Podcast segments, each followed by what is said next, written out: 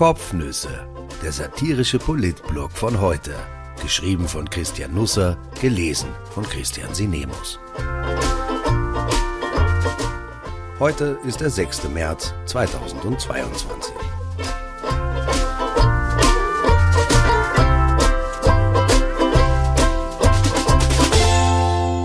Der Mücktritt. Mit Rauch geht's auch. Der grüne Ministerwechsel, ein ahnungsloser Kanzler und 60 Smartphones.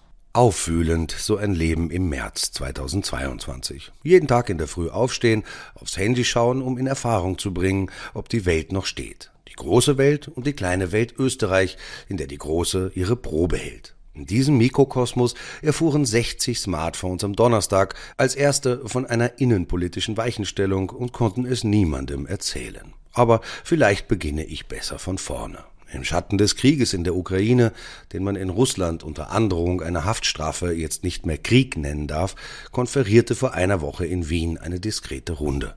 Es galt, eine Personallücke zu stopfen, von deren Auftun die Öffentlichkeit zu diesem Zeitpunkt noch gar nichts wusste. Am Samstag hatte Wolfgang Mückstein seinem Parteichef Werner Kogler mitgeteilt, was Eingeweihte nur mehr vom Zeitpunkt her überraschen konnte. Nach Rudolf Anschober kommt den Grünen der zweite Gesundheitsminister abhanden und es ist erst die die Hälfte der Legislaturperiode um. Ich mag nicht mehr und ich kann auch nicht mehr, sagte Mückstein zu Kogler und ließ in der Ankündigung seines Rücktritts keinen Platz für das Aufführen von Überredungskunststücken. Am Sonntag trommelte Kogler seinen innersten Führungszirkel zusammen, Clubchefin Sigi Maurer, Umweltministerin Leonore Gewessler und Stefan Keineder, seit Februar 2019 stellvertretender Bundessprecher. Die anderen Gremien der Partei, die übrigen fünf Mitglieder des Bundesvorstands, der 30-köpfige erweiterte Bundesvorstand, Ministerin Alma Sadic erfuhren davon nichts. Das Recht, es im Anlassfall so zu halten, hatte sich Kogler von der Partei ausbedungen. Auch der Koalitionspartner wurde nicht informiert. Der Kanzler bekam den nächsten Rücktritt in seiner Regierung von der Kronenzeitung mitgeteilt. Kogler redete innerhalb seines grünen Quartetts nicht lange um den heißen Brei herum. Die Umbesetzung sei unausweichlich, sagte er. Mückstein nicht länger im Amt haltbar. Nur wen nehmen? Wieder jemanden mit strengem grünen Stallgeruch wie Rudolf Anschober oder es noch einmal mit einem Quereinsteiger wie Wolfgang Mückstein versuchen?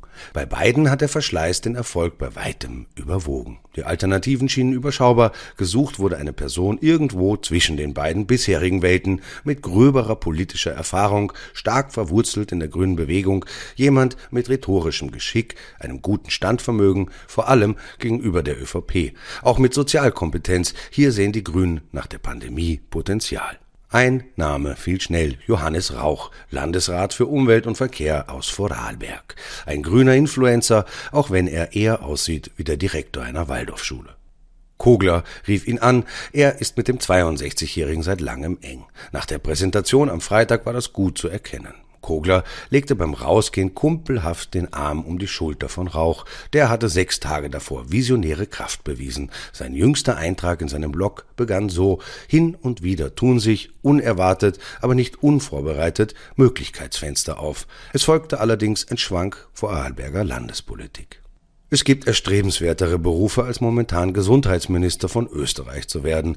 Zum Unterschied von seinem Vorgänger ist Mückstein nicht an der ÖVP zerbrochen, schon eher an den Landeshauptleuten, mit denen er zuweilen am Vormittag etwas paktierte, woran sich die Regionalhäuptlinge am Nachmittag nicht mehr gut erinnern konnten oder wollten.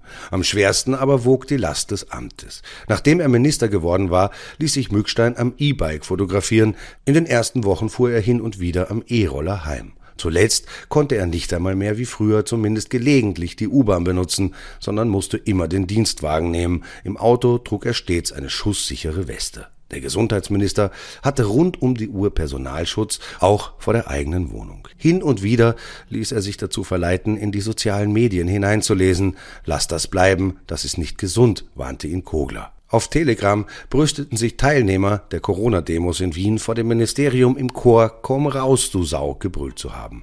Das Gerücht kursiert, Mückstein habe in einem Kuvert seiner Privatpost einmal eine Patronenhülse gefunden. Bestätigen will das niemand. Als Einzelperson mag das an manchen abperlen. Wenn man Familie hat, Kinder, ist das schwer erträglich. Das hält man nicht lange aus, sagte Mückstein selbst in seiner Abschiedspressekonferenz. Es ist eine bittere Beinote, dass sich Radikale und Scharfmacher den Abgang jetzt als Trophäe aufs Revers heften können. Der Erfolg wird einige erst so richtig ermuntern. Der Rücktritt kam nicht über Nacht. Der Schalter wurde mutmaßlich bereits im November am Achensee umgelegt. Mückstein reiste mit dem E-Dienstauto zur Klausur mit den Landeshauptleuten an, strandete stromlos unterwegs, bekam in Tirol dann die wahre Macht in Österreich vor Augen geführt. Er war hingefahren, um den nächsten Lockdown auf den Weg zu bringen und kehrte mit der Last der Impfpflicht auf den Schultern heim. Die Landeshauptleute wollten das so. Apathisch sei er bei der Zusammenkunft gewesen, berichten Teilnehmer. Mückstein war auch hier der falsche Mann am falschen Ort. Vielleicht wird man das im Nachgang als Resümee über seine gesamte Amtszeit sagen. Das Land wurde nie so richtig warm mit dem Bobo-Arzt. Auch das Amt und er fanden nie wirklich zueinander, ganz abseits der Bedrohungslage. Mückstein war als Gesundheitsminister ein Missverständnis, die Folge einer Fehlkalkulation. Nach dem eher priesterlichen Anschober wollten die Grünen inmitten der Pandemie einen Experten als Gesundheitsminister holen.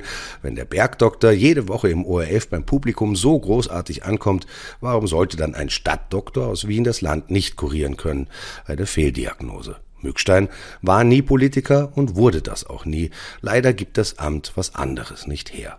Am Donnerstag verabschiedete er sich aus dem Amt nach 318 Tagen. Seine Rede dauerte nicht einmal sieben Minuten. Sie war in Teilen ein Plagiat von Anschober. Mückstein trug wie zum Amtsantritt ein weißes Hemd, einen dunkelblauen Anzug, Sneakers, diesmal von New Balance.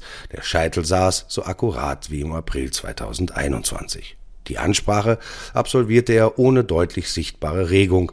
Er schluckte manchmal, setzte ein Lächeln als Abwehrwaffe ein, wenn Emotionen hochzukommen drohten, aber es gab keinen Anflug von Tränen, gegen die Vorgänger Anschober noch schwer ankämpfen hätte müssen.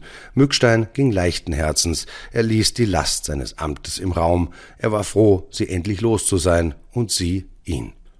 Sein Nachfolger stand zu diesem Zeitpunkt schon fest, aber der künftige Gesundheitsminister fühlte sich nicht dazu ermuntert, aus Freude nackt um eine Eiche zu tanzen, nachdem ihm Sonntag das Angebot unterbreitet worden war. Johannes Rauch brauchte zwei Tage und zwei Nächte für ein Jahr.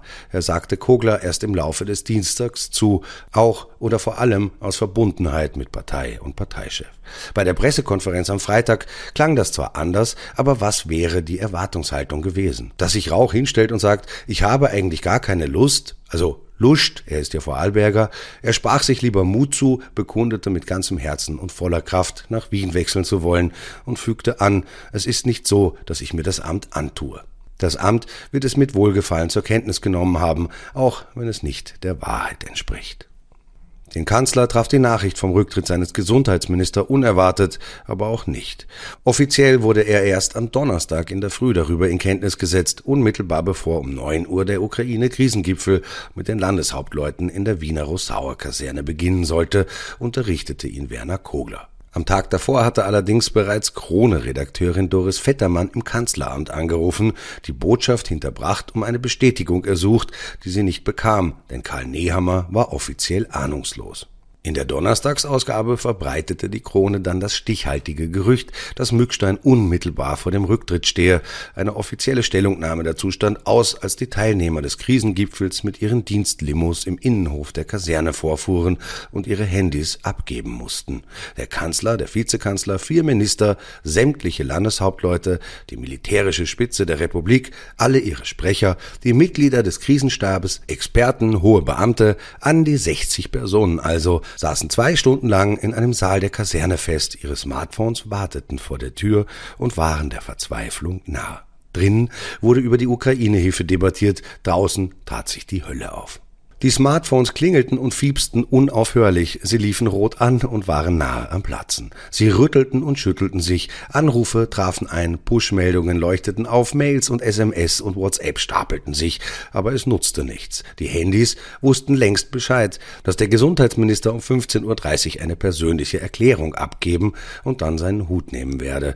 Die Potentaten des Landes im Saal blieben ahnungslos. Viereinhalb Stunden nachdem die Sitzung über die Lage des inneren Äußeren vorbei war, begann Mückstein mit seiner Rede zur Lage des eigenen Inneren. Sie ging bald in Rauch auf. Da man den Abschied des alten Gesundheitsministers schon verpasst hatte, wollte man sich zumindest den neuen schneller zur Brust nehmen. Also wurde Johannes Rauch am Freitag um 18 Uhr ins Kanzleramt geladen und verbrachte eine Dreiviertelstunde mit Karl Nehammer. Was kann man sich am Vorabend der großen Corona-Öffnung Schöneres vorstellen? Am Dienstag wird der neue Gesundheitsminister angelobt. Ein Zeitfenster dafür musste erst gefunden werden. Nehammer kehrt in der Nacht auf Dienstag aus dem Ausland zurück. Der Bundespräsident fliegt Mittwoch nach Berlin. Auch die 65. Vereidigung wollte er persönlich vornehmen. Dem Vernehmen nach möchte er aber in seiner nächsten Amtszeit kein Gehalt mehr ausgezahlt bekommen, sondern nach Angelobungen honoriert werden. Ich wünsche einen wunderbaren Sonntag. In der Nacht auf heute reiste der Kanzler in die Vereinigten Arabischen Emirate, danach nach Katar. Der Trip dauert zwei Tage. Die Erzählart im Vorfeld erinnert entfernt an die Geschichten aus Tausend und einer Nacht. Die mediale Verbreitung passierte ähnlich märchenhaft. Vermarktet wurde die Sause nämlich gestern als spontane Reise des Bundeskanzlers zur Sicherstellung der Gasversorgung Österreichs. Diese Spontanität hatte einen gewissen Vorlauf, denn die Reisegäste wurden bereits am 21. Februar eingeladen, drei Tage ehe der Krieg in der Ukraine losbrach und unserer Gasversorgung die Luft ausging.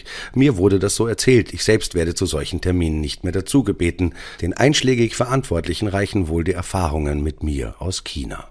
Das Kanzleramt begründet den Begriff Spontanreise mit der Ausweitung des Untersuchungsgegenstandes. Katar sei nämlich ursprünglich nicht auf der Route vorgesehen gewesen. Flunkerei ist es trotzdem, wenn man eine Reise, die man ohnehin angetreten hätte, angesichts der Umstände umetikettiert.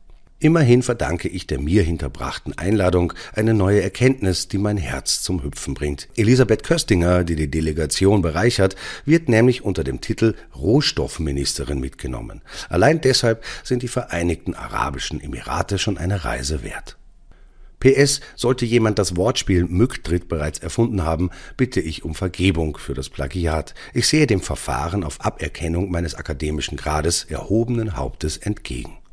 PPS, nur falls Sie sich wundern, ich habe mit Sophie Kamersin auch noch nie in meinem Leben nur ein Wort gewechselt, aber ich könnte trotzdem viel Erbauliches über sie erzählen. Ich tue es trotzdem nicht, obwohl sie uns indirekt wohl ebenfalls Schaden zugefügt hat. Sie sitzt nun in U-Haft, ist ein Fall für die Justiz und später wohl für die Gerichte. Mein privates Urteil über sie steht schon lange. Das Strafmaß dafür ist nicht Häme.